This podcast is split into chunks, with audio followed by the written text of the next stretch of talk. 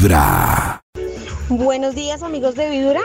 A ver, les cuento, yo he tenido, estoy en las dos caras de la moneda.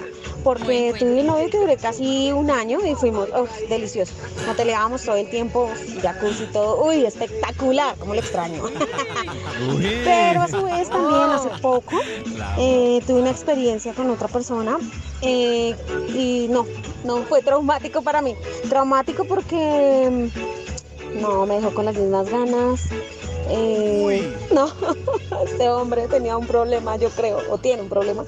Y pues eso es lo, lo feo, aparte que el motel estaba horrible, horrible, horrible, horrible. Eh, porque el- la puerta del baño estaba oxidada, bueno, en fin. Entonces, pues no, esas son mis dos experiencias, la fantabulosa y la fea. Eh, mi corazón no late, mi corazón vibra, me voy ya a trabajar. Que tengan un excelente y bendecido día. La puerta oxidada. O sea, no ¿eso era habla- residencia? Pues. ¿O no importa? ¿O era un motel bien Puede también viejo, ser chirri? un Oh. Sí, puede ser un motel Sí. chirri. Sí, Pero sí, la risa, la- ella lo, lo emocionaba cuando hasta se emocionó Ah, cuando dijo lo sí. extraño. Mm, Sí, Increíble. delicioso. Lo que veo que graba la situación en el caso de ella es que eh, el mismo día que le tocó la puerta oxidada, le tocó el, el mal amante, ¿no? Sí, claro. se De pronto, Claro. si hubiera tenido el Oh. buen amante el día de la puerta oxidada, No le lo paraba. Es que no cuando uno le pasa lo algo otro. malo, está en la mala, está en la mala. Está en la mala. Puerta oxidada, pobre hombre. amante oxidado. Diacrítico. Esta es Vibra en las mañanas. Ya entrados en gastos, si no hay nada que esconder, da lo mismo motel o residencia. Pero si la persona tiene algo que esconder, está ahí haciendo algo que no debe hacer, pues la privacidad es importante y eso no lo da una residencia, lo da un motel. Entonces puede llegar a ser una gran diferencia en ese momento. Pero, pero lo que pasa es que yo creo No, que no, más que no privacidad, sé. pues uno tampoco quiere el aviso público de ir a hacer el amor, ¿no? Así uno vaya con... Pero Sí, eso es pero muy natural que en es. esas zonas de moteles, pollitos. Claro, y pues si van, se encuentran ahí mismo, pues Si no, que van es a eso. llenos, sí. claro. Pero Nata, Pero no sé, es que hay por eso tantas zonas las que- zonas, las zonas que tú dices tapan las placas de los carros y, y sigue siendo Pero residencia. cuando uno va entrando no le están tapando la placa. Yo creo que Pues la, en un motel tampoco. yo creo que el principal eso. factor también es económico. Sí, Yo creo que el principal factor es la, ocultarse. No, no, no, porque cualquiera de las dos sir- sirve para ocultarse. Lo que pasa es que Ah, ya, sí. ya, ya. Sí, No, claro, pero yo, me refería era para ir a motel o tu residencia. La principal es es ocultarse. Vibra en las mañanas. El único No, show ah, de no la hay radio matrimonios donde que tu van. corazón no late. Vibra. A ver, ¿qué dicen las noticias de voz de los moteles versus residencia? Yo estoy de acuerdo con Karencita. Desde que cumplan la misma función, ¿qué importa lo que digan el letrero? ¿No? Sí, Pues que yo- yo voy a decir algo.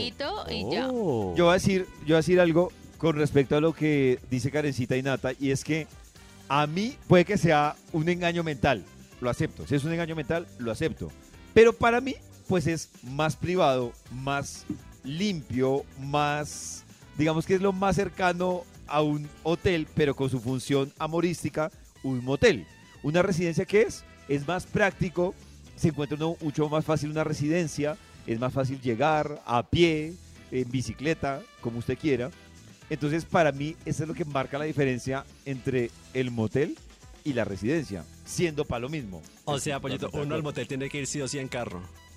Pues sí, No, pues es no, que se muy puede en chistoso. taxi. Lo que sí, Ah, taxi. pues, Lo que es muy chistoso sí. que tú llegues, Cris, Mm. caminando, porque como lo escribe Maxito, llegas a una puerta y es como caminando, atravesando unas... una- Sí, sí. una- sí, Ah, tocó- ya. Es que igual es distinto entrar en el carro que 16. entrar caminando y en cruzarse con entran people, ¿no? vehículos. En Claro. la residencia ¡Hola!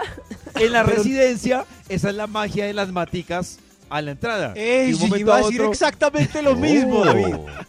Eh, eh, Oiga, ustedes son como compañeros de motel. Hagan chócatela. Hay unos arbustos y la gente En se pierde ahí. Pero yo, yo soy fiel usuario de la residencia. El único show de la radio donde tu corazón no late. Uy. Vibra. Hola. Hola amigos de Vibra. Hola. Bueno, yo debo comentarles una historia que me sucedió una vez en un motel. Eh, fui con una persona y pues el tema era un poco clandestino. Y eh, en plena función no sé qué sucedió y me desmayé.